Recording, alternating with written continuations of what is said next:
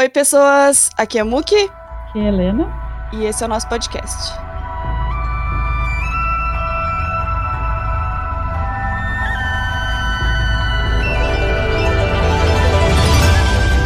Bom, hoje a gente vai falar sobre The Untamed. Na verdade, vai ser um episódio especial de Untamed. A gente vai falar só sobre Untamed. Vai ter spoiler, então, né? Estejam avisados. Vai ser só spoiler, basicamente, porque já tá na Netflix há bastante tempo, já deu tempo de quem quiser ver, ver. Tá, não, calma, não tá tanto tempo assim, né? Tá tipo dois meses. A gente viu duas vezes no tempo que tá na Netflix, então já. Não, menos do que o tempo que tá na Netflix. Então não é desculpa. Bom, Untamed tá na Netflix, como a gente já falou. Dá acessível para todo mundo. Se vocês não tiverem Netflix, tem no YouTube também, com legenda oficial. Então é só assistir. Se quiser assistir. É, a gente viu no YouTube. A gente viu tudo no Netflix YouTube. é pouco tempo que entrou. Bom, o que que é The Untamed? Primeiro falar que The Untamed ele é baseado numa novel chinesa Uhum. chamada Desculpem meu chinês, é muito fluente, tá? Pra vocês tentarem acompanhar, mas se chama Modazushi. A série é uma adaptação dessa novel. O que quer dizer que é uma adaptação? Quer dizer que não é exatamente igual. A série acrescentou muitas coisas novas na novel, porque a novel ela trata mais de um que outro personagem que são os principais.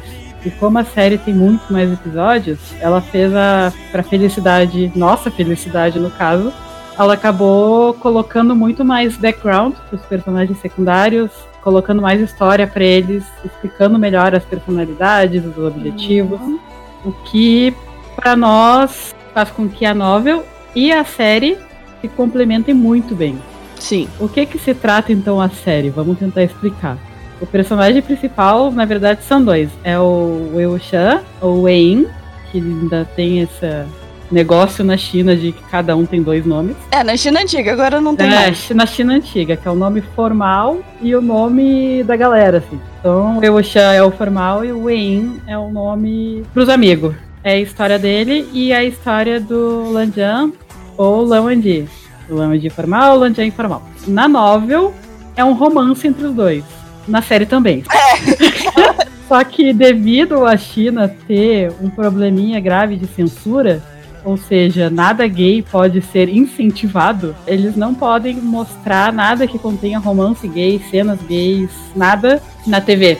No caso, já as leis, pelo que a gente suspeita para mídias auditivas, tipo música, audiodrama, até para novel, que é quadrinho, né, o mangá deles, da literatura, Pra literatura isso, e pra áudio e pra alguns algumas mídias visuais, tipo animação. É, a gente suspeita que seja diferente a lei.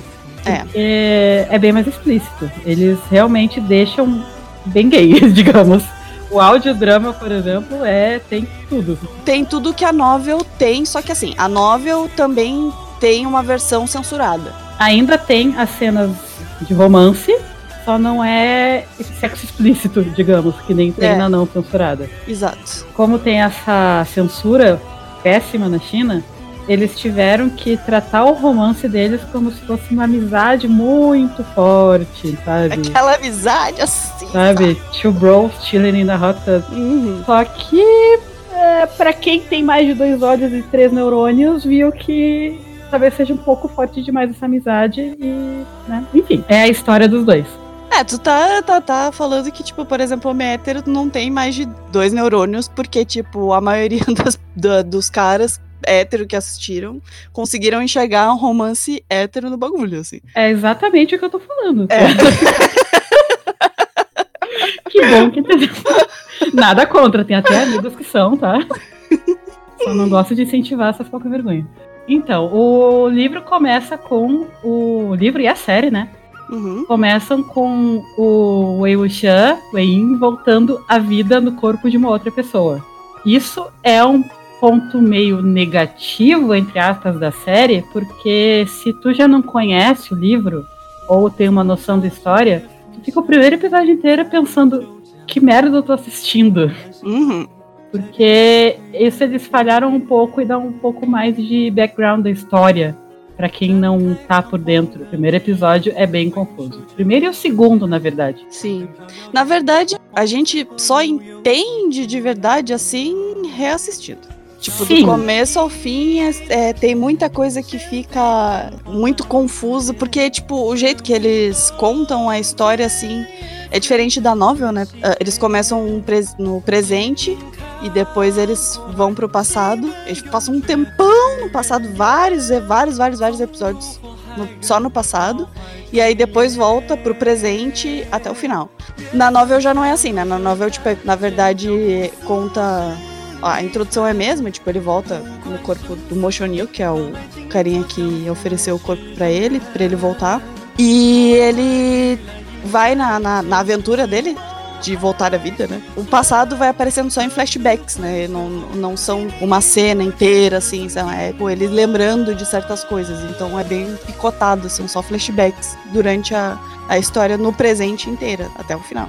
Então já tem essa diferença dos dois, né? Sim. Ah, mas vamos tentar contar um pouquinho sobre o que, que é a história.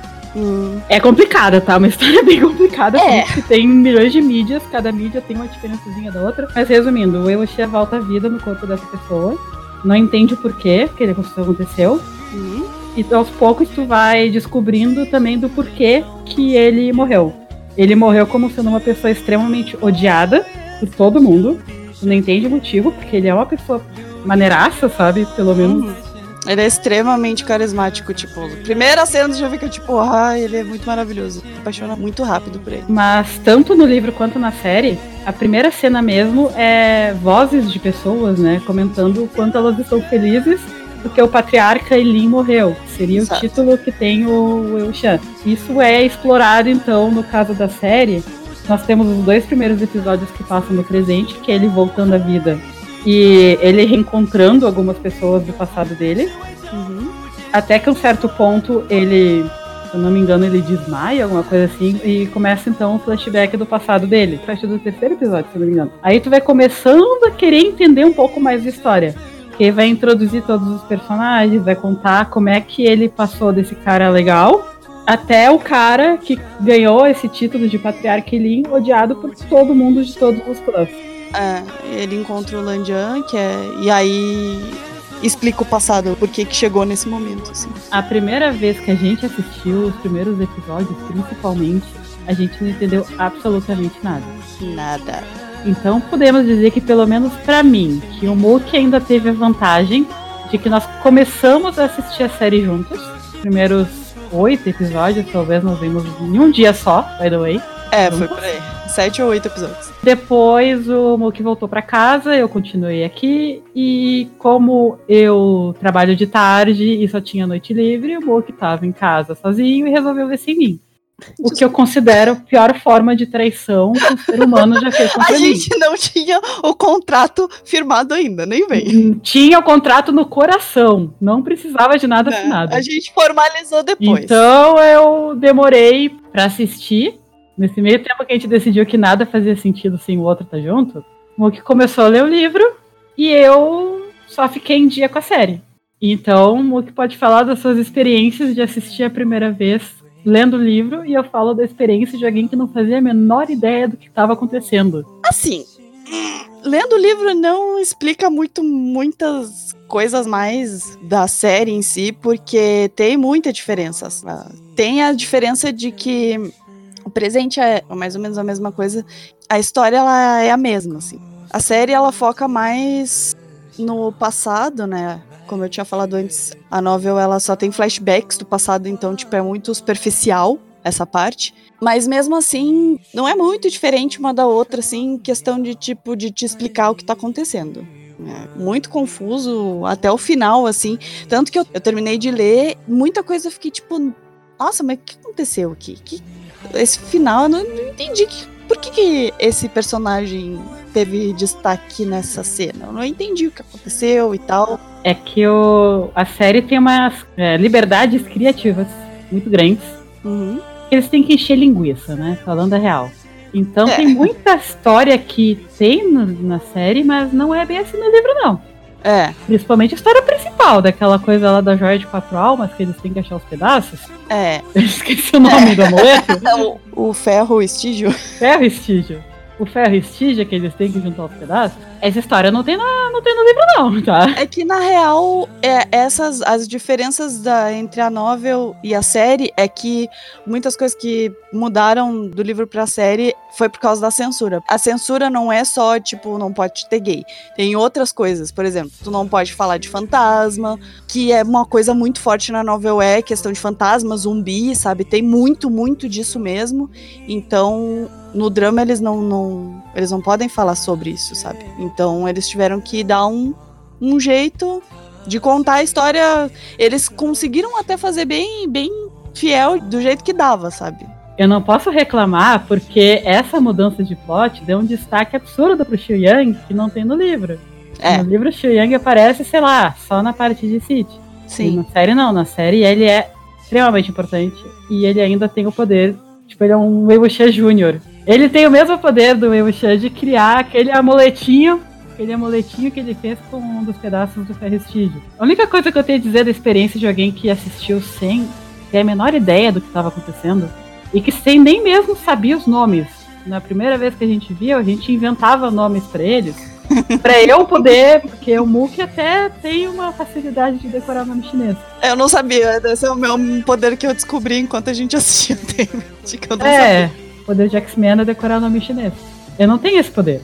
Então a gente teve que inventar nomes, tipo o Wei Wuxian era o mozinho, o Landier era o mozão, sabia. é, covinhas, né? Covinhas a gente usa até hoje, mas enfim. Uhum, Assim.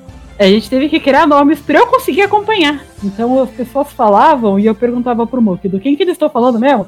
Aí tu falava, ah, é do Irmãozão. É o Lanche Shen.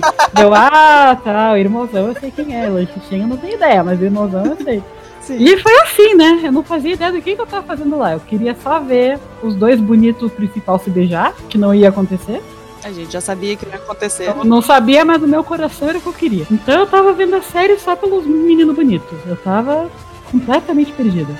Aos poucos, a série foi me ganhando. Assim, eu fui começando a entender um pouco mais, fui começando a curtir a história. Mas no fundo eu ainda só queria ver os meninos bonitos. É como eu tinha, eu terminei de ler o livro antes da gente terminar de assistir. Eu sabia de várias coisas que aconteciam, especialmente final, né? Eu tava, eu tinha me apegado um pouquinho ao Jin Guanhao, que é o vilão da história, né? Vilão, assim, ele é o antagonista supremo da história, ele é o final boss, assim. E aí eu tava querendo ver como é que eles iam fazer no, no drama, né? Depois eu descobri, claro, por causa da censura, eles deixaram tudo mais preto no branco, tiraram muito a culpa do Eu Shan de várias tragédias que aconteceram, várias efeito borboleta das coisas que ele, que ele fez, puramente egoísmo dele mesmo, sabe? Ser cabeça dura tiraram muito disso dele, transferiram a culpa pro Jin Guanhao e para as pessoas que ele manipulava, assim, né, pra, pro círculo dele. Principalmente o final, eu acabei me decepcionando um pouco com as adaptações. Eu, na época eu não sabia que era do, da censura, né? Depois que eu vi que era censura e depois que a gente assistiu a segunda vez também, eu fiquei, não, beleza, eles fizeram melhor, sabe? Mas a primeira vez eu- a gente tava assistindo, tu tava cagando, tu tava assim, ó, um pouco me fudendo. Eu quero só ver o Emushan e o Lanchi. E eu Exatamente. tava sofrendo do lado, assim, porque o Lanchi Chen acaba matando o Jin Guanhao, né, no final, por manipulação do Nihoi San. E eu tinha lido isso na novel. E eu tava querendo ver como é que, como é que ia ficar. E eu tava sofrendo. Eu, como eu gostava muito de Guanhao, eu tava sofrendo, assim, porque eu sabia que ele ia morrer, sabe? E eu tava tipo borboleta, É. sabe? Voando em volta. Foda-se o que tá Tipo, acontecendo. Não Whatever. tô entendendo nada. Mas num geral, assim, fora o Jin Guanhao, num geral a gente tava cagando mesmo. Eu, eu também. O que eu queria mesmo saber o que ia acontecer com o Lamandi e com o Eushan, e tipo, e era isso, ponto. Não queria saber de mais nada do resto, queria que eles ficassem felizes, que eles fossem, sabe, dessem as mãos e fossem pro Porto Sol, assim. Pra mim mesmo, eu tivesse um pouquinho desse apego assim pro Jin Guanhao no final, eu queria saber dos dois lá e, tipo, foda-se, o resto caguei. Tanto que no final, finalzinho, aquele finalzinho lá do Wei, sabe? Ah, aquele final. Porque ele é um final bem diferente do, do final da. Bem diferente Bem do final da diferente. Bem diferente do final da novel.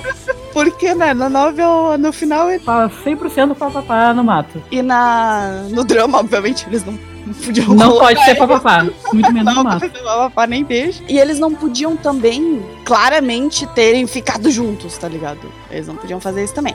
Então ficou aquela coisa meio.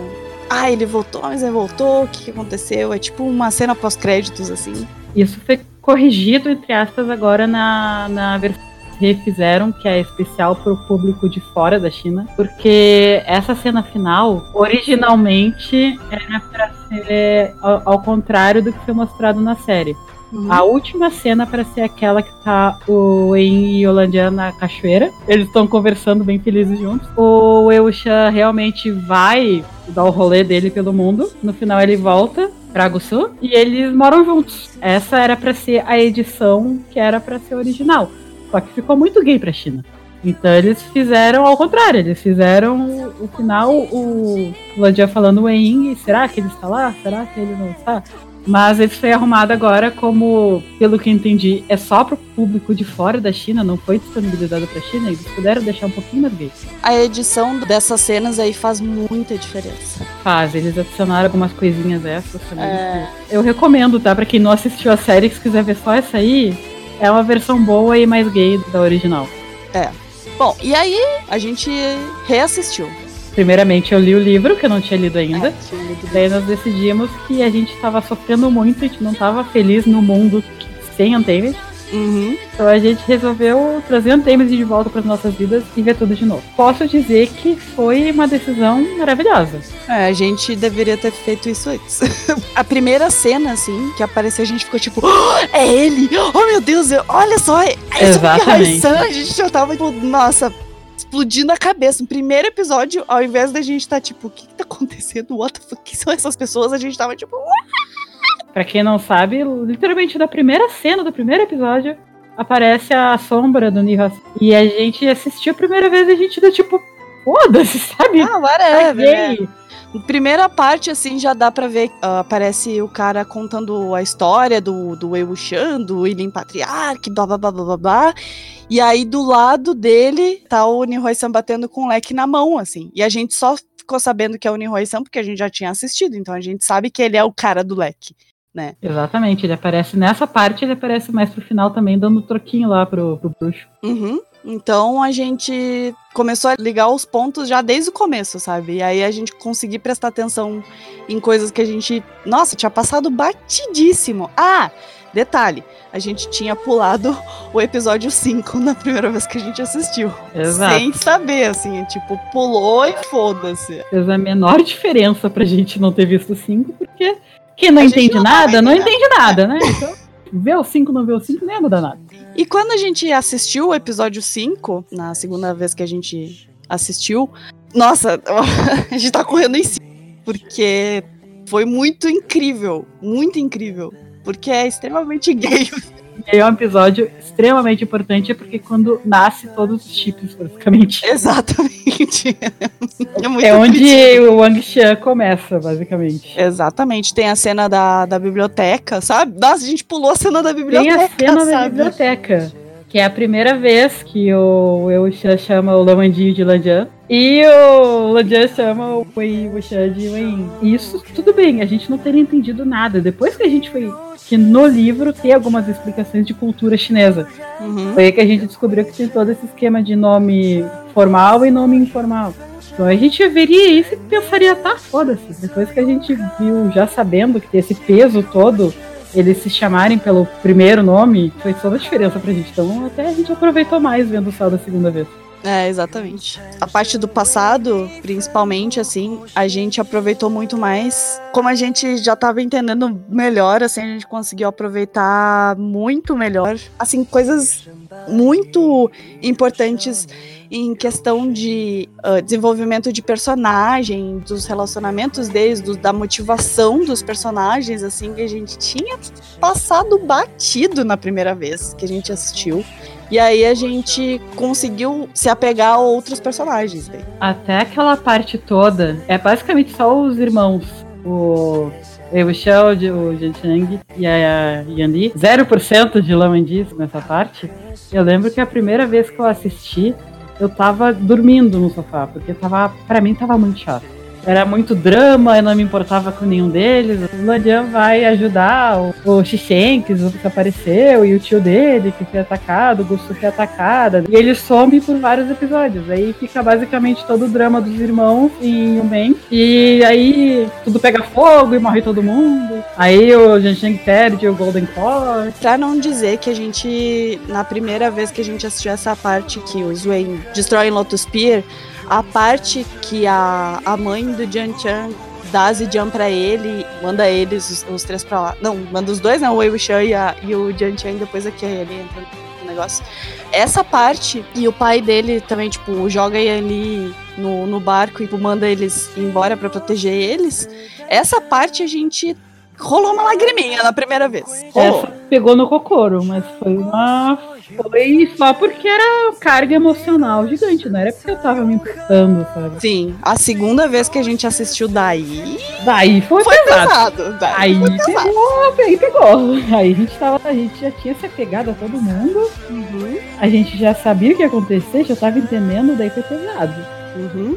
E toda essa parte, para mim, foi ah, uma das partes que eu mais gosto. Zero Lamandiz, e mesmo assim, eu, eu, gosto muito dessa parte, porque mostra o quanto que eles são unidos, o quanto que o Chang e o Wei são unidos e se amam, sabe? E isso é muito importante para o personagem deles. Tem todo o esquema do Golden Core, do sacrifício do Wei pelo Shang. Inclusive tem a cena também que a gente não tinha entendido direito quando o Jian Chan se, se deixa ser capturado pelos Wens e tal, sabe? É, a gente já sabia, na verdade. Aí já tu assisti pela segunda vez, já sabendo como as coisas terminam.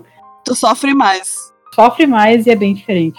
A outra coisa, vendo a segunda vez e sabendo das censuras, do que, que ia ser censurado ou não, e acabei entendendo muito mais as decisões que eles fizeram durante a história mesmo, sabe?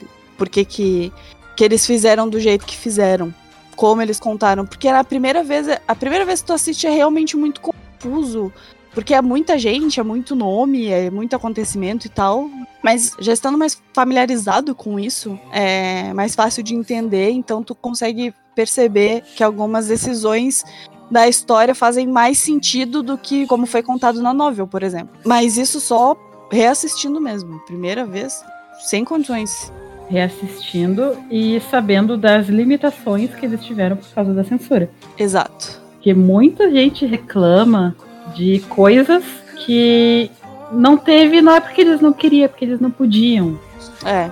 Por exemplo, o, a história do Ewo-chan. No livro, o Lao Adi também, na série, fica dizendo que a qualquer momento ele pode perder o controle, porque quem mexe com esse tipo de coisa vai se fuder em algum momento sabe? Porque ele não sabe com o que, que ele tá mexendo. Uhum. E o Ewocha fica, não, tudo sob controle, deixa com o pai aqui que eu sei o que eu tô fazendo. Ele virou o, o patriarca de Lin porque ele era do clã dos Jiang. Ele é um. O nome dele é Wei Wuxian, mas tipo, ele foi adotado pelos Jiang, é, o Jian Chan, que é o irmão adotado dele, e a Yan Li, que é a irmã adotada dele. Ele era para ser o braço direito do Jian Chan. Eles, inclusive, fazem uma, uma promessa, né? E, na verdade, o Wei Wuxian promete pro, pro Jian Chan, né? Que ele vai estar lá quando ele for o, o, líder do clã. Mas ele começa. Depois que ele dá o Golden Core, o Jian Chan perde o Golden Core dele, que é o. Tipo Ki, assim, sabe? Cosmo. tipo o Cosmo deles. Tiraram o Cosmo do Jian Chan. Tiraram o Cosmo do Jian Chan. E o Wei Wuxian absolutamente fiel ao Jian Chan do jeito que ele é e muito altruísta. Eu ia dizer altruísta, mas ele é e não é também. A discussão que eles têm no final lá no templo lá até mostra bem a, inclusive a opinião do Jian Chan em relação a isso, ó, em relação às atitudes do do Wei Wuxian. Mas ele dá o Golden Core pro Jian Chan porque o Jian Chan Aí tem que contar de toda a criação do Jian Chan, blá blá blá blá. Mas enfim. é, ele não conseguiria viver sem sendo uma pessoa normal, sem Golden Core, sem poder. Ainda mais sendo líder de clã, né? E aí, a partir daí, como ele perde Ki dele, pra, então ele perde os poderes que ele tem. E ele começa a fazer uma cultivação diferente, né? Porque o poder deles é, tipo, eles chamam de cultivating, né? Eles cultivam o poder deles. Ele se vê obrigado para sobreviver a criar um tipo diferente de cultivação que não envolva usar o Golden Core. Isso. E aí ele começa a fazer essa forma de, de cultivo diferente que é cultivação demoníaca. Ele é um necromancer.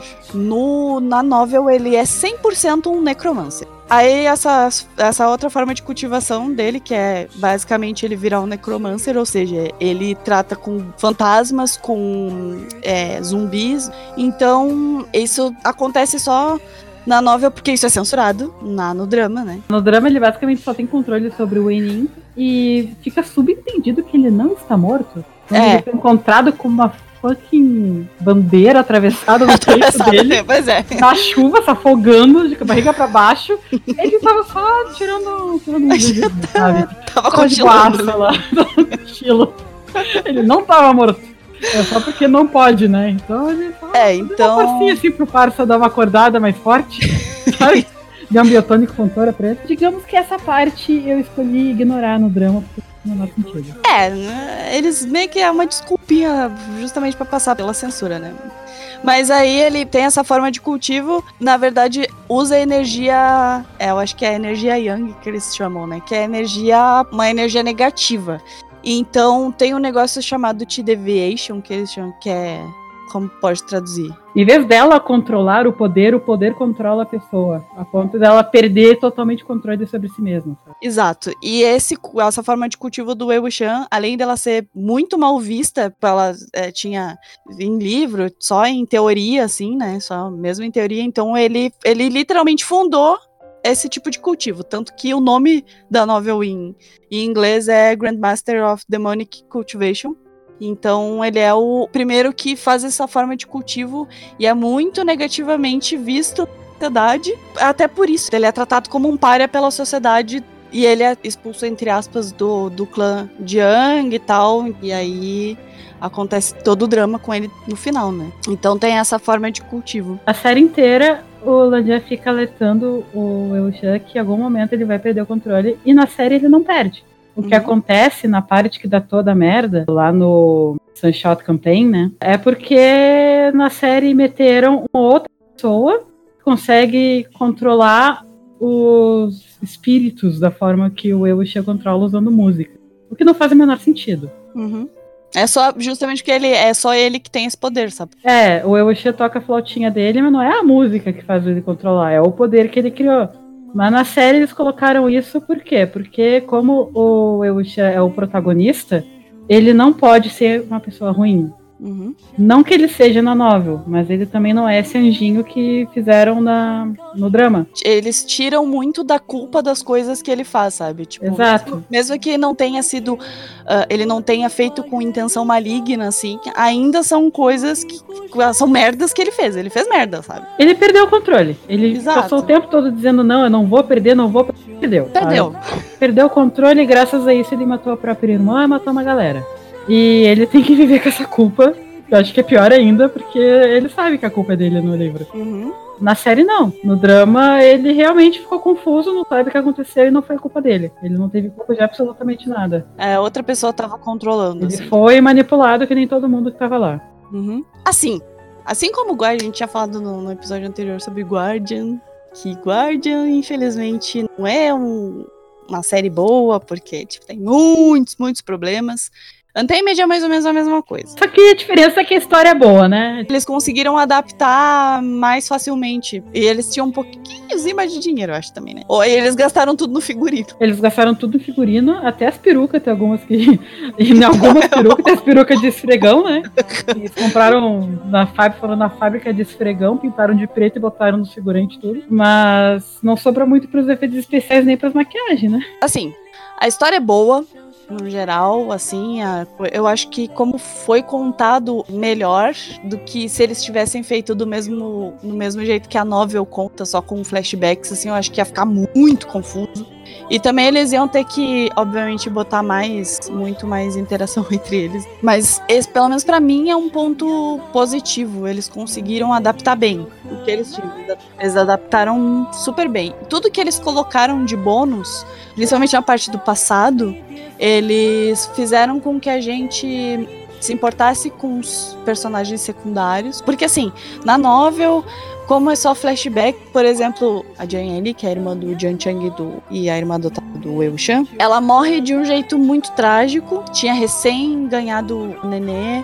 E ela tinha recém perdido o marido também por causa do Wei Wuxian. O Enin, no caso, perdeu o controle e matou ele por causa do Wei Wuxian. Na, no drama também tiraram essa culpa do Wei Wuxian. Exato. No livro foi, foi perda de controle do Wei Wuxian, sim, que matou o Jin Jishuan, né, que é o marido da Yan Li. Já me importando um pouquinho mais com os personagens, lendo a novel, eu achei, fora o Wei Wuxian e o Long, e um pouquinho do Jin Guanhao, assim, porque obviamente ele é como ele é um antagonista, ele precisa ter um pouco mais de, de destaque, mas mesmo ele, não conseguia me importar, sabe? Tipo, eu li a morte da Yan Li no, na novel e fiquei tipo, caguei, tá ligado? Tipo, Exatamente. A Caguei. morte dela era pra ser um ponto, assim, de quando a última gota de esperança do Wuxian se vai, sabe? uhum. Era pra ser extremamente importante pra ele, e no livro eu li aquilo e falei, foda-se, sabe? Tu, tu nem vê ela, tu vê ela em uma cena, tu não tá nem aí pra ela, tu não gosta. Não é que não gosta, tem gente pode ter Tu gostado. não se apega, que tu, Tu não se apega, não se apega a ninguém, todo mundo morre. Principalmente o Jishuo também, ele tinha acabado de morrer. Uhum. Mostrando a cena da morte dele, eu fiquei tipo, caguei muito. Sim, E no- na série não, na série tu sofre junto. sim, Eu acho muito mais importante os personagens, na, a importância que o- a série deu pra esses personagens secundários sim. do que o livro. O livro é 100% o Wang Xian. Qualquer um Isso. que não é Wang Xian, foda-se, é, é ele e acabou. É, o livro é basicamente a, a- a primeira assistida de Dantemid, assim. Tipo, Exatamente. Que a gente se importa é, é o Wanxian e fim de papo. E é o que ela dá, assim. No drama, eles fazem a gente se importar com os personagens secundários. A gente sente muito mais o drama. assim. Então eu acho que ne- nessa parte eles acertaram muito certo. Tipo, muito certeiro. Foi muito certeiro mesmo. E isso, muita gente reclama disso, na verdade, sabe? Porque é mais por causa da censura que tira a culpa do Eushan, tipo, várias, várias probleminhas, assim, né? Mas, no geral, eu acho que essa parte é, é extremamente positiva em Untamed e que nem a novel pode dar, sabe? Mas a Untamed foi, foi inclusive, foi a única mídia de todas as adaptações, adaptações de, de Modal Sushi. Untamed foi a única, a única que fez a gente se importar com os personagens secundários. O, a novel não fez, obviamente, o mangá não fez, o anime não fez. O audiodrama é maravilhoso, é maravilhoso porque ele é muito fiel à, à novel. E como ele é muito fiel à novel, ele também tá cagando pros personagens secundários, é basicamente só um Xian. Então, Untamed foi a única mídia, a única adaptação que realmente fez a gente se importar com os personagens secundários. Isso, pra mim, foi é um ponto extremamente positivo pra Untamed. Tem os pontos negativos, né? Ah, eu acho a direção, por exemplo, eu acho a direção bem, ah, em algumas partes bem amadora. É, tem umas partezinhas que dá uma dorzinha de ver. Por É. exemplo, todos os últimos episódios finais lá no templo. Ai, sim, sim. uhum, Um sofrimento. Assim, a primeira vez que a gente viu, eu basicamente cochilei metade de um dos episódios, não fez a menor diferença pra mim. Uhum, A segunda vez que eu já conhecia a história, já sabia de todo mundo que estava sendo comentado naquela parte, eu ainda achei que foi talvez um episódio longo demais. Aquilo podia tranquilamente ser resumida em um episódio e meio, sabe? Não precisa nem ser um episódio. Um episódio e meio já dava pra te contar direitinho aquela cena do templo. uhum.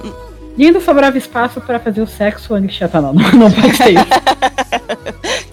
A, A cena lá da, da banheira quebrando, LOL. encaixado. Declaração de amor lá na frente do. Ah, mas enfim, eu acho que foi uma decisão bem. Tudo bem, porque assim, é outra coisa que nem é censura nessa parte, é porque essa parte no livro, o que torna ela longa é porque é realmente aí que acontece a declaração de amor, o Tia, Uhum. é aí que acontece o primeiro beijo deles de verdade, que eles começam a namorar, tudo. É tudo nessa parte do templo. E, obviamente, não pode ter essa parte no drama. Eles tiveram que enrolar muita coisa no tempo. É. A primeira vez que a gente assistiu, no final a gente achou. E mesmo eu, que tava querendo ver o final, porque eu já tinha me apegado um pouquinho de Goiânia, assim, queria ver como é que eles iam adaptar. E eu fiquei, tipo, tava achando dois episódios muito longos. Na segunda vez que a gente assistiu, ficou melhor, mas ainda, ainda ficou um pouquinho enrolado demais. Não tanto quanto na primeira impressão que a gente teve. Outra coisa que também é ruim, além dos, dos figurantes, assim. Das perucas de esfregão. Das perucas esfregando dos, dos figurantes. Às vezes também a, a gente consegue ver maquiagem, sabe? Os efeitos. Ah, os efeitos especiais também são. Né? Também fraquinhos. Não, não é nível Guardian. Assim. Não é, não. O Guardian consegue ainda, consegue ainda ser pior. É, mas é. Eles podiam ter feito melhor. Mas é. não é, tipo, por exemplo, a estátua que aparece lá. No, a estátua é legal. É, é ok. É ok. Não é, não é. Pra mim, os efeitos, os efeitos especiais não é nada que me afete. O que me afeta é a maquiagem que não custava um pouquinho mais de esforço.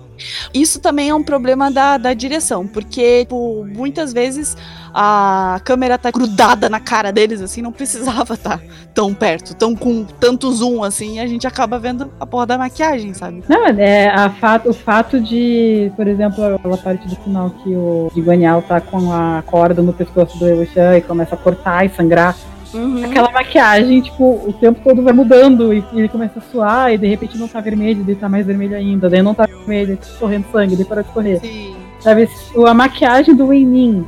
A, a maquiagem, maquiagem do Weinin no pescoço dele. Maquiagem de canetinha. É, canetinha a gente sabe que é mais barato, mas eles tinham uns pouquinho a mais pra fazer uma coisa melhorzinha. Mas canetinha permanente, a prova d'água, sabe?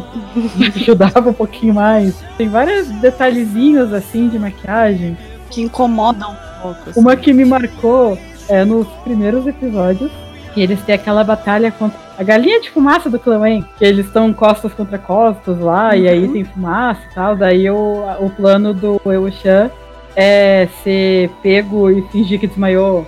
Pelo, ele foi pego pelo pescoço por uma corda que amarrou na, na árvore, não sei se você lembra. Uhum. Que aí, quando tira aquela corda, o pescoço dele tá vermelho, né, da, da marca. Só que a cada cena depois disso vai ficando cada vez mais forte aquela maquiagem. Sim. Então, tipo, na hora que sai a corda, ele tava, pô, de boaça, né? Só uma linhazinha vermelha. Depois já tá necrosando o pescoço dele, sabe? Sim, eu lembro disso. Foram passando canetinha em cima de canetinha, em cima de canetinha, e acabaram necrosando o pescoço do menino. então, é outro exemplo de erros de continuidade também. Tem vários. Tem muitos. Muitos erros de continuidade. As coisinhas assim que dinheiro não. não... Em amadorismo. Foi amadorismo, exatamente. Podia ser completamente evitável pela ainda pela, pelo orçamento que eles tinham, eles ainda conseguiam fazer uma coisinha um pouquinho melhor assim. Mas em nenhum momento torna ruim a série, tá? É só tipo, chatice nossa mesmo. É, tipo, são coisas que, que marcam porque principalmente porque eles são muito bonitos e a gente fica olhando muito pra cara deles, né? Exatamente. A gente acaba, né? A gente acaba vendo esse tipo de coisa. Quando a pessoa é muito bonita, tu quer ver o rosto. E o rosto tem que estar perfeito. Não pode estar com uma maquiagem borrada, né? Inclusive, eu quero ficar nesse ponto de escolha de atores. Escolha de atores pra Wang Xian, principalmente, foi perfeita. 100%. Tipo, não tenho o que reclamar. Xiao Jiang é maravilhoso, o Aniba é maravilhoso o Xiao Jian é o que faz o Wei Shan e o Wang é o que faz o Lan Wangji. E eles não são atores. O, o Xiao Jian até tinha, já tinha alguma, alguma experiência, assim, né? Mas o Aibo, o Aibo acho que tinha um pouquinho também, mas. Nenhum deles acho que tinha feito um papel grande assim. É, eram papéis pequenininhos, coisa pequenininha, assim. O, o na verdade, os dois, tanto o Xiao Jian quanto o Aibo, eles são idols, né? Então o Aibo vinha de uma de um grupo de K-pop, apesar de ser chinês, ele fazia parte de um grupo de K-pop. E o Xiao Jian também faz parte de um grupo de, de C-pop, né? E então eles estavam tentando a sorte deles na, na, pra atuar. Eu não sei se é tanto por causa da, da personalidade deles, eu acho que até nem tanto, porque o Xiaojian fora, fora do, do Wei Wuxian, ele é mais sério, ele é realmente mais sério, enquanto o Weibo é, tipo, completamente um gremlin, né? É uma criança de 5 anos no corpo de um adulto. Exato.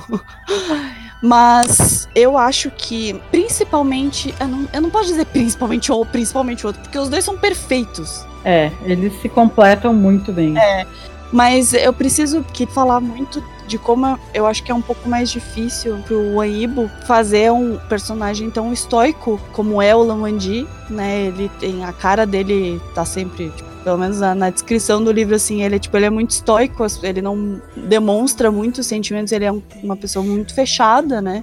E obviamente quem faz ele mostrar mais os, os sentimentos mais externos dele, é, obviamente, o Aibo Chan, né?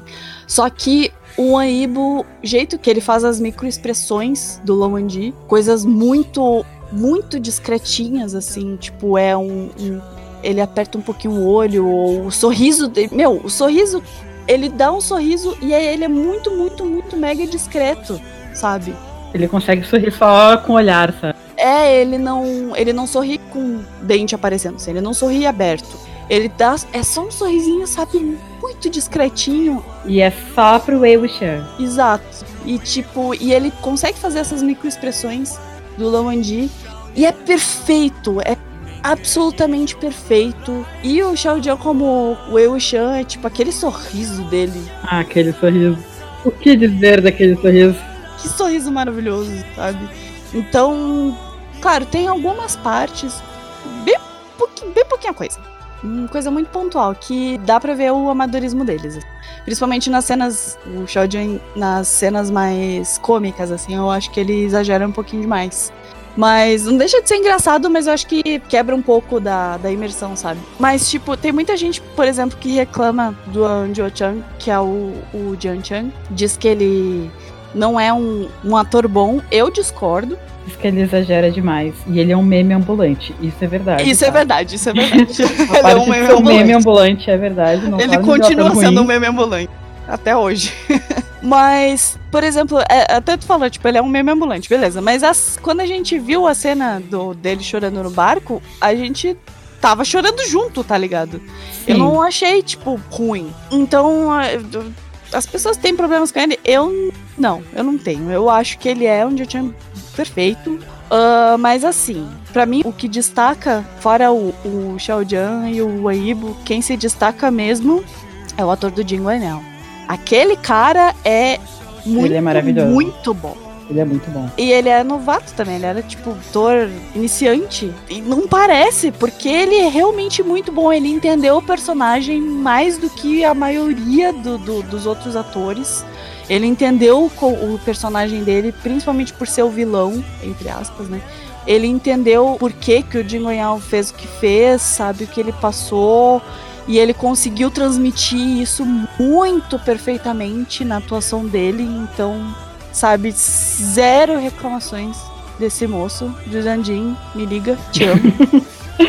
Eu acho ele um ótimo ator, não é meu personagem favorito, mas olha, ele é vou dizer que o, o, pouco que eu gosto do personagem é por causa dele, porque ele é muito bom. Uhum. Falar que ele é maravilhoso na vida real também. Sim. Faz espacato na minha cara, by the way. Outra coisa boa da série é a OST.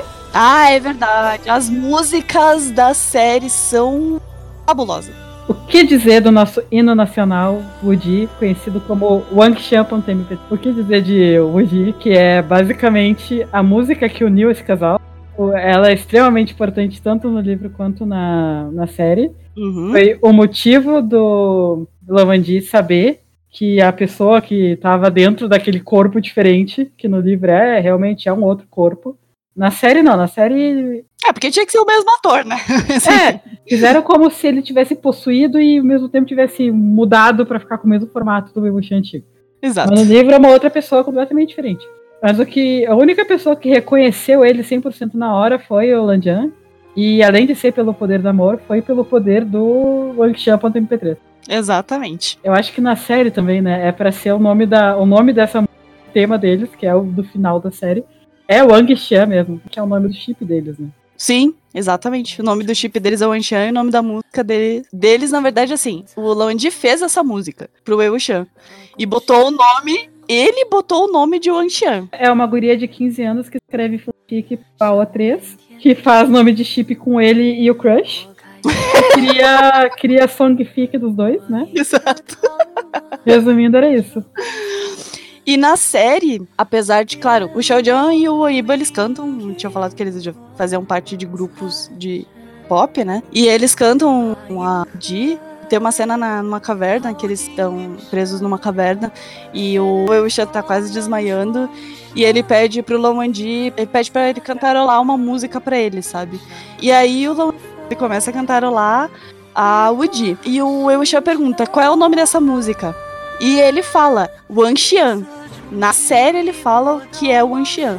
Dá pra ler os lábios de, Exatamente. de Ibo que ele está falando Wang Xian. Uhum. E tem uns behind the scenes também, que eles estão comentando exatamente essa, essa cena e ele só tá. E aí ele fala o nome da música. O nome da música é Wang Xian. Eles ficam falando, é, Wang Xian, tipo, umas 30 vezes. E na série que é bom nada, É, né? na série que é bom. Como o- a única pessoa que ouviu essa música foi o Eushan, então o Eushan ele tenta controlar, acalmar o Enin quando Uhum. o Enin aparece lá no início da série, tocando a Angshan para MP3. O Di, desculpa. Então é assim que o Lomandi reconhece ele. É, só que a gente só sabe disso por causa do livro. Porque senão, tipo, foda-se, assim. Ele realmente não explica. Mas não só essa música é boa, como tem outras músicas de personagens que a gente depois, né? Spotify tem todas elas, recomendo. Recomendamos. Vai botar o link depois. Porque além das músicas serem lindas, maravilhosas, elas têm letras que explicam muito os personagens. Como a gente tinha comentado antes, tanto pra coisa escrita e pra coisa gravada, tipo música ou, por exemplo, o audiodrama, música também escapa à censura. Então, assim, tem a Woody, que é a Wangxian.mp3 do drama, e ela é muito gay. Tipo, Ela é bem gay. ela é muito gay. Mas ela só não é mais gay do que a música tema do personagem do Lawandi. É muito gay. E a gente não tá falando, tipo, ah, ela é gay porque ela é super bonita e fofinha. Não, ela realmente fala sobre sentimentos do Lawandi em relação ao Eushan, sabe? Românticos, sentimentos românticos. Ele fala explicitamente na música que ele, basicamente, né, que ele gosta do Eushan. Sobre o quanto ele ficou todos os anos que o Ibushi estava morto, tocando a gaitinha dele, pensando Uhum. na morena. É. basicamente isso. Todo o sofrimento que ele viveu durante todos os anos que ele estava Exato. casado. E a do Wei Wuxian também é, é um pouquinho menos, porque ainda fala um pouquinho da família dele também. Mas eu acho que tem a frase mais gay de todas. Porque ele tem uma frase na, na música do Wei Wuxian que fala: Em uma noite de luar, eu batalhei com a pessoa mais bonita de Gusu, que é o Lawandi. Sim. Ele fala literalmente isso. Então, como eles tiveram essa, essa liberdade na- nas músicas, eles explicam muita coisa dos personagens. Também tem um detalhe assim: o Aibo e o Xiao Jiang, que, é o Wei Xiao Lawandi, eles cantam a Wuji, eles cantam as músicas dos personagens deles, e tem outros, outros atores também que cantam as músicas dos próprios personagens. Por exemplo, o Lanchi Chen canta a música dele, que é a Buyo, que é a minha preferida, que é incrivelmente triste. Ela é muito boa. E ela é muito bonita. O An Chang, que é o Jian Chang, ele canta a música do Jian Chang também. Inclusive, a voz dele também é maravilhosa. Um detalhe sobre Untamed que a gente vai falar do nada é que ele é dublado, tá? E não é dublado por eles mesmos, é dublado por, por dubladores. Com exceção do Nier Sang, que é o único que dubla a si mesmo. Uhum. Todos os outros são vozes completamente diferentes. Outros atores que também cantam é o do Weinin, ele também canta para a música. Tem a música de E-City, que pra mim é maravilhosa. A Tim que canta. A música de City é muito boa. Bom, já que a gente já tá no tópico e City, né? Vamos. Vai falar das nossas coisas preferidas. Vamos, pra- vamos falar apenas de City, único não.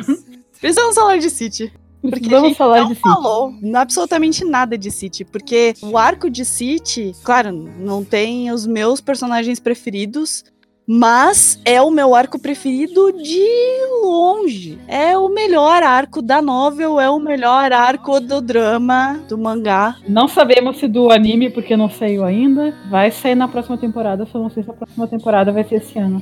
O mangá saiu Infelizmente, não lemos. e não sei se eu quero levar também, porque, tipo, eu vi na minha timeline do Twitter, tava todo mundo chorando de novo. Toda versão que aparece de City a gente chora. O que dizer do arco de City? Perfeito. Zero defeitos. É triste para um caralho. É triste. Demais. Mas é maravilhoso ao mesmo tempo, porque, primeiramente, Júniors. Os Júniors são personagens que no livro, eles também são bem aproveitados porque eles aparecem no presente. Então, todo personagem que é importante no presente, no livro não é tão esquecido no churrasco que nem do passado. Uhum. Com exceção do Jiancheng, tá? O Jiancheng. É, eu ia falar, com exceção do Jiancheng. Eu não sei qual é o problema dele, eu acho que a própria autora não curte muito ele, pelo visto, porque ele só se pode no livro. Uhum. Quem não assistiu a série e não gostar do Jiancheng, eu falo, beleza, respeito. Quem assistir e não gosta também vai tomar no cu. Sim. Com todo respeito. Continuando. O arco de City é um arco que introduz vários personagens novos, que na verdade na, no drama eles já apareceram, Uhum.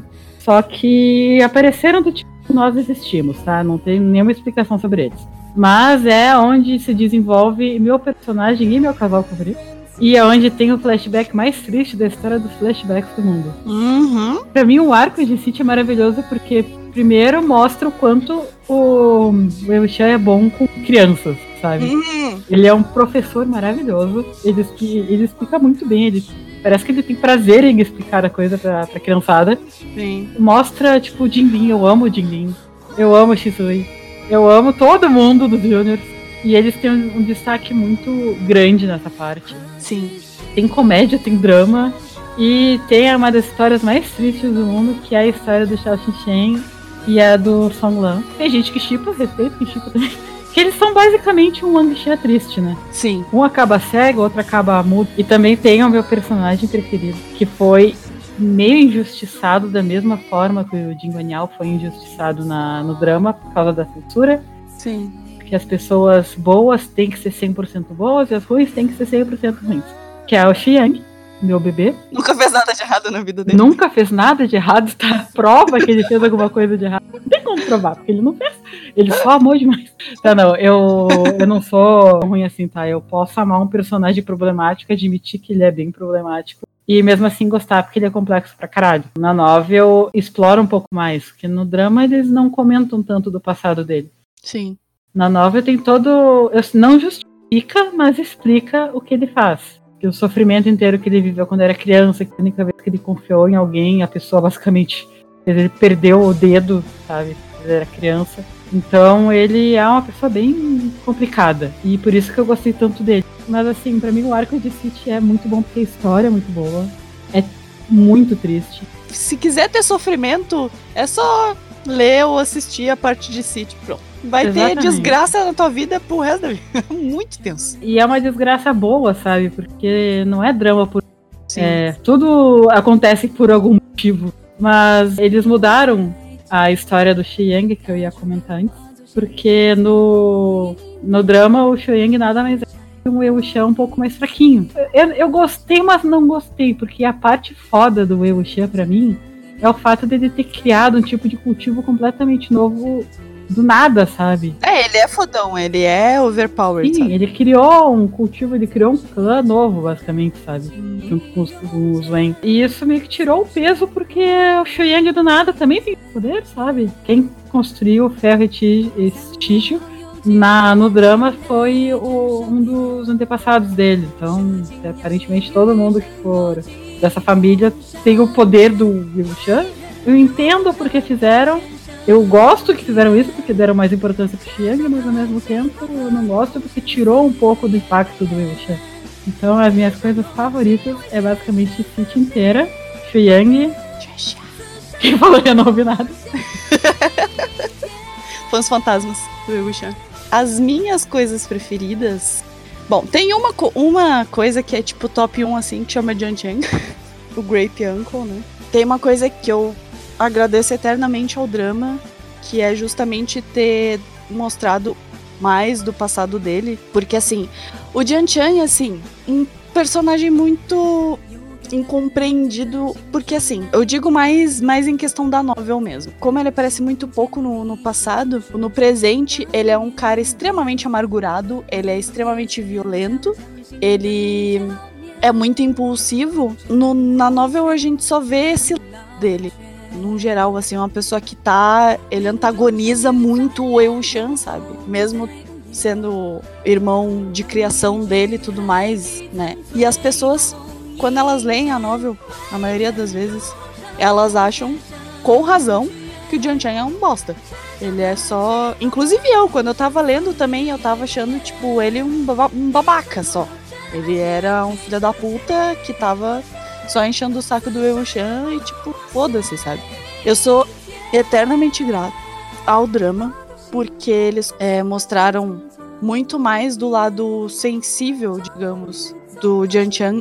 Tem muita gente que fala assim: ah, isso é, isso é ruim porque diminuiu a motivação dele no presente e não sei o que, não sei o que lá, e tipo, blá blá blá. Pra mim é papo furado. Eu não concordo, porque justamente pelo contrário, não é que ele ficou mais soft, ele ficou mais macio no drama. Mostrou o lado sensível dele que ele tem. Ele criou o Jimin basicamente sozinho. E o Jimin é a prova viva de que o Jian Chang é uma pessoa boa. Porque o Jimin, ele, ele tem os, muito dos trejeitos do, do Jian Chang, ser impossível de, de, sabe, ser um pouquinho mais violento, ser muito mimado, mas ele ainda é uma pessoa muito boa, isso mostra muito, muito em City. Sim, é verdade. Mais uma vez o City ganhando. Pois é. Uma coisa que eu acho boa do drama é que explica um pouco do porquê o Janxing é assim, porque ele sempre foi muito cobrado pela mãe dele, principalmente. Exato. A mãe dele sempre odiou o Will Chan, porque o... ela nunca entendeu exatamente o porquê que o marido dela trouxe aquela criança para casa. Sempre teve fofoquinha de que era filho bastardo dele, e ela meio que comprava essa fofoquinha.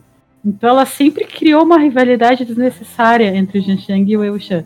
E fora também, não só, não só tipo, tinha essa, essa fofoquinha, como o próprio Jian Femian, que é o pai do, do Jian Chang e da Jian Li, ele mimava mais o Wuxian. Talvez foi porque ele tinha pena, não sei, mas ele sempre mimou muito e foi muito exigente do Jian Chang.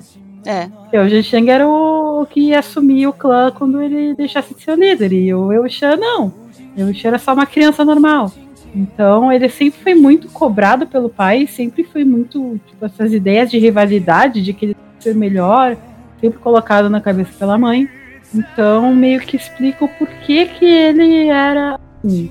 Aí começa os motivos, mostra justamente os motivos do, do Chen ser daquele jeito. Ele tem problema, teve problema na criação dele, que ele foi muito cobrado pela mãe, ele foi muito negligenciado pelo pai e ele sempre foi comparado com o Wei Shan. Pela mãe, até pelo pai e pelas outras pessoas também, porque o Wei Shan era meio que sempre foi um gêniozinho. Então ele era muito comparado e ele criou um complexo de inferioridade em relação ao Wei Shan. E isso afetou muito, muito, muito como ele se relacionou com, com o Wuxian, principalmente no, no presente. Então, até como ele reconstruiu uh, Lotus Pier, como ele lida com o clã Jian e tudo mais, tipo, toda essa parte da infância adolescência dele, da criação dele, principalmente em relação ao Wuxian, afetou muito como ele vê, como ele se apresenta sabe? E as pessoas parecem que não veem esse, essa sutileza na, na personalidade dele já, sabe? Só, só vem um cara babaca que antagoniza o Shan e, tipo, isso é o Chan e ponto final. Sendo que ele é um personagem extremamente complexo também. Principalmente ele, porque ele teve que abandonar o próprio irmão que ele amava, tipo, mostra como ele amava o Eushan, tipo, ele amava muito, sempre amou o Eushan, até o final, até o presente ele amava muito o Eushan. Uhum. Senão ele não teria, por exemplo, o fato dele ter perdido o Golden Core dele, ele perdeu por causa do Eushan, porque ele tava protegendo o Eushan. É. Ele se deixou ser, ser, ser capturado pelo Zuen, porque ele não queria que os Zuen capturassem o Eushan. Então ele acabou perdendo o Golden Core pelo Eushan. E as pessoas parece que não conseguem ver esse lado dele assim. Eu fico muito triste porque, olha, Claro, o Twitter também é tipo terra de ninguém, né? Mas eu vi muita gente botando o Jian quase que como um vilão. Essas pessoas claramente não entenderam nada. Não entenderam porra nenhuma do personagem, sabe? Tipo, ele é um personagem incrivelmente bem escrito. Bem feito, na verdade. Ele, é bem, ele é, não é bem escrito, ele é bem feito. Ele é muito bem construído. A série pegaram a ideia do, do Jian Chan, que é da novel, e esmiuçaram no drama, e eu. Que bom que eles fizeram isso, porque senão só ia ser outro personagem incompreendido, sabe? Só que ele é um, ele é um personagem bom. Ele é uma pessoa boa. Ele só não consegue mostrar isso porque o mundo tá sempre cobrando dele mais do que ele pode dar, sabe? Que lindo isso. É verdade. E também faltou falar, tipo, que a gente tem que admitir que é muito bom, apesar de não ser nosso ATP, a parte Wang Xian foi muito bem feita. É verdade, a gente não falou isso em relação ao drama. Eles conseguiram driblar a censura de uma maneira impressionante. Eles conseguiram entregar um romance sem ser um romance pra gente. É um romance sem beijo, basicamente. Só quem não quer ver mesmo, quem botou o óculos do hétero na cara sendo tipo só amigos e acabou. Só essas pessoas que não enxergam o quanto que eles se amam. A atuação dos dois é incrível. É isso que eu ia comentar.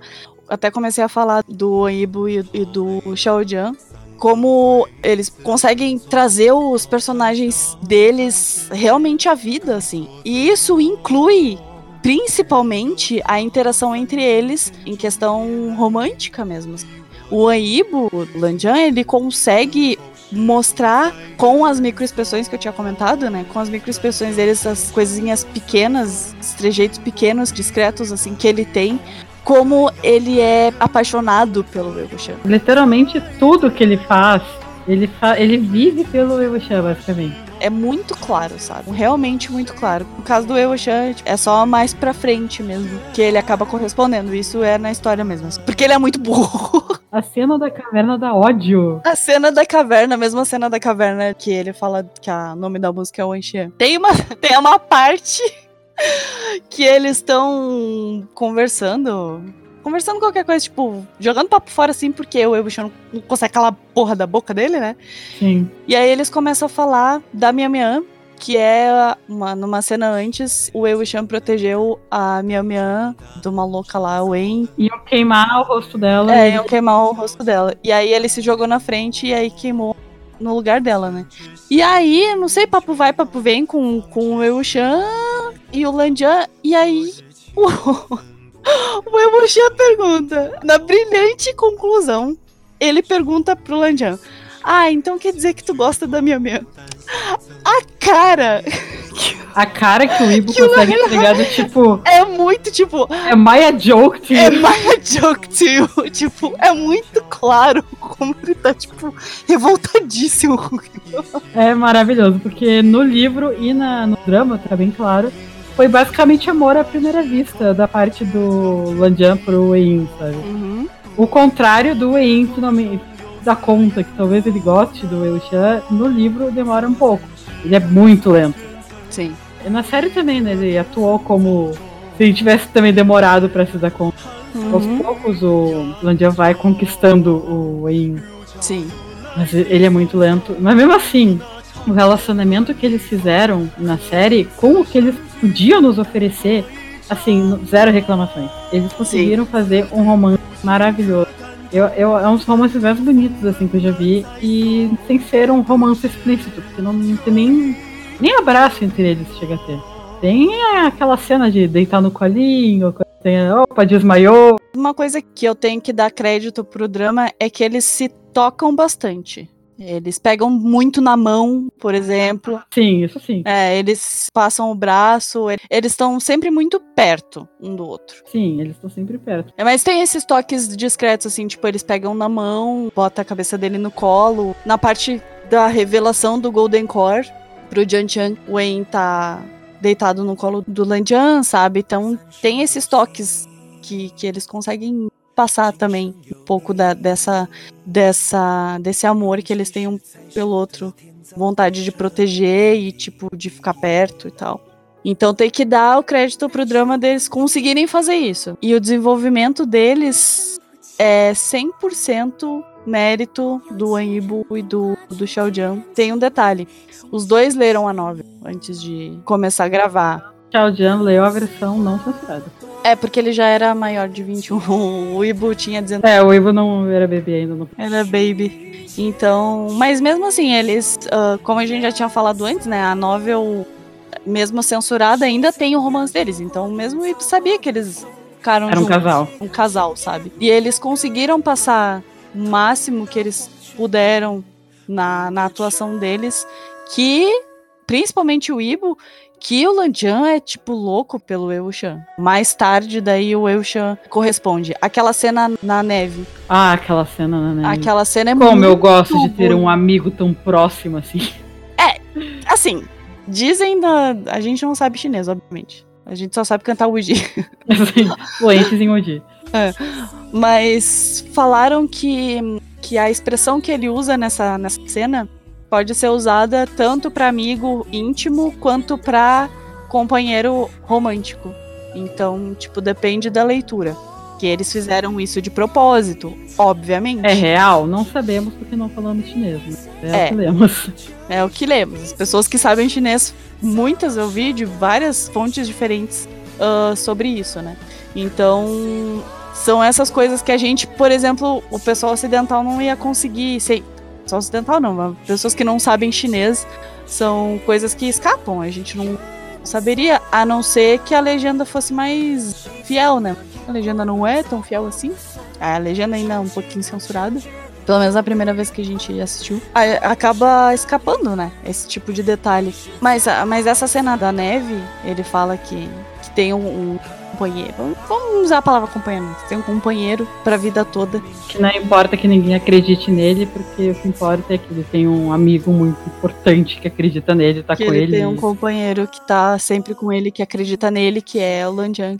Então, essa cena, pra mim, pelo menos, quando a gente assistiu, a gente ficou assim, meu Deus, isso passou pela censura? A gente tipo, como essa... A gente deu uma gritadinha de leve, assim, do É. tipo, Essa é uma das cenas que a gente aí não entende como é que passou pela censura, porque, tipo, é realmente muito romântica, sabe? Pra mim, pelo menos, foi... Marcou como o Wuxian também ama o Lan Wangji de volta, sabe? É, pode ser foi aí na série que ele se deu conta que eu acho que estou apaixonado também. É, e eles deixam bem claro isso, sabe? Na atuação deles, eles deixam bem claro e pra mim, é, pelo menos pra mim, eu acho que é proposital, 100% proposital. Eles conseguiram passar que eles se amam. Sim. E, antes que a gente esqueça, outra coisa muito boa da série, Hum. o Enin e o Entin. Ai. é pra chorar agora? É pra chorar? É, isso, tipo, a o Entin na, no livro, menos, foda-se. Mas na série, ela virou um dos meus personagens favoritos, assim, Uhum. porque ela é maravilhosa. E eu amei o relacionamento dos dois. Eu amo muito os dois, eu amo o Enin. Filho, eu quero proteger ele de todos os maus do universo. O Einin é um, é um personagem que eu acho que não existe pessoa que não ame ele. É, quem não gosta dele é psicopata. É um Sim. simples de psicopatia. Pergunta se gosta do Enin. Não tem como alguém não gostar do Enin. É, o Enin, ele é um raiozinho de sol ambulante. Tem duas coisas muito. facetas dele muito, muito fortes. Um, ele é muito inocente, muito bom, ele é muito bondoso e muito inocente, assim. E ele também é muito, muito fiel. Uhum. Ele se sacrifica pelo Wuxian, né? Ele, tipo, segue literalmente o, a, a vida inteira dele e depois que ele morre também, porque ele vira um, um zumbi, né? Inclusive na, no, no arco de City também. Maravilhoso. O Shui Yang fala que tentou controlar o Enin com as, as agulhas na cabeça. Ele comenta com, com o Wuxian mesmo. É muito difícil controlar algo que é tão leal, assim. É, ele comenta do Enin pro Wuxian. Porque o Enin é tão, tão, tão leal ao Wei Wuxian que mesmo com as agulhas lá pra controlar do Shui Yang, ele ouve a flauta do, do Wei Wuxian, né? E ele começa a ser comandado pelo Wei Wuxian. Tipo, ninguém mais consegue controlar ele, só o Wei Wuxian consegue, consegue Uhum. controlar ele. Justamente por causa dessa lealdade, Ele é um cachorrinho. ele é. No bom sentido. Sim, ele é muito, muito, muito leal. E amamos, amamos os dois. O Enin e o Entin. os dois. O Eitin, ela teve um problema muito grande com o fandom de, de Modal Sushi, no drama, né, no caso, justamente porque ela aparecia demais, mas não porque ela aparecia demais. é Eles, eu acho que eles iam tentar fazer ela ter esse romântico do eles chegaram a gravar. É, chegaram a gravar cenas dos dois sendo interessantes. Eitin ia ser interesse romântico do Wei Wuxian de algum jeito. Não sei como é que eles vão fazer isso, mas enfim. E aí as fãs da novel caíram matando. Com e aí razão. eles mudaram. Com razão, com razão. E aí eles mudaram. Mas mesmo assim, ela ainda conseguiu mais tempo de tela do que ela tem folhas de livro, né? E eu amei cada segundo, porque ela Sim. é um personagem maravilhoso. É o mesmo caso de todos os outros personagens secundários, né? Ah, inclusive o Wayne na novel, mesmo ele aparecendo no presente, tu se importa mais com o Wayne na, na, no drama. Sim, ele é muito, me- muito melhor no drama. Sim. E a Weichi também é o mesmo caso do, do, de os outros personagens secundários. Ela aparece mais, a atriz dela é maravilhosa. Mulher maravilhosa. E ela é um personagem muito trágico também, né? Porque ela acaba morrendo. O Enin também se sacrifica Uhum. pelo Ewu-chan e pelo Jian-chan também. E tu vê que a Wei-chin, ela faz a mesma coisa. Ela também se sacrifica Sim. pelo Ewu-chan, sabe? Então a gente consegue ver. Eles são irmãos, né? Tipo, dá pra, dá pra perceber da onde que vem essa bondade toda do, do Einin. Porque ela também é muito leal. Isso é uma coisa que realmente não tem na novel, assim. A parte que ele tá em Ilin, que ele tá construindo o povoado dele ali. Que ele vira o Ilin Patriarch, né? Uhum. Ela vira o braço direito dele em Elin. E essa parte toda de Elin, assim, dá muito destaque pra ela. E, e então, essa parte e a parte do Golden Core também, porque ela faz a transfusão de Golden Core do Eishan pro, pro Jian-chan. Ela e o Weinin e o Eishan são os únicos que sabem do Golden Core do, do Jian-chan. Então, essas partes são muito importantes pra desenvolver personagem, por exemplo do, do Jian Chan no Golden Core e do, do Wei Wuxian também. E na parte de Lin, com o Wei Wuxian, ela é muito importante pro desenvolvimento de personagem deles. Ela é uma personagem muito carismático. Tu se importa muito com ela. Ela é aquela mulher mulher forte, sabe? Ela é ela é muito assertiva, sabe? Então, não tem como não gostar. Mas é justamente por isso que tu se apega muito a ela. Porque ela se doa muito. Então, tu vê a bondade dela, mesmo ela sendo muito assertiva e ela sendo uma Wayne também, né? Não tem como não gostar dela. Não achar ela incrível. E ela é bonita também. E ela é muito bonita. E ela é ela é muito bonita. Voltando a ser superficial, Sim. ela é muito bonita, eu acho. Ale e a Baby Army que a gente já falou. A Baby Armies é os Júniors, né? Sim. Que inclui o, o Jin Lin, que é o filho do Zichuan e da Jian Li. Sobrinho do Jian Chan, no caso, e do Wei Wuxian. Ah, a gente não falou do Shizui, né? E o Shizui, exatamente. Nosso Baby Yuan maravilhoso. Wang Xian são casados e têm um filho. que é o Shizui. O Shizui, ele era um Wen, ele tava junto lá na... Tava falando da, da Wen-Chin lá em Ilin, ele era primo... Acho que ele é primo do, do Einin e da Wen-Chin, né? Se não me engano. Todo mundo lá é parente, eu não sei exatamente o nível de parentesco. É, mas ele, ele é um Wen. Ele era um Uhum. Wen. E quando aconteceu a conquista lá de Ilin, quando capturaram o Wuxian e destruíram o povoadinho dele ali, mataram todos os Wen, o Shizui, que no caso ele era o Wen Yuan na época, né? Quando ele era bebezinho, ele se escondeu. Na verdade, o Wuxian escondeu ele, né? É, Foi Foi escondido. Ele foi escondido. E o Lawandi Vai, vai procurar o Wei Chan, encontra ele e resolve que vai criar ele como se fosse um filho. Junto com o clã.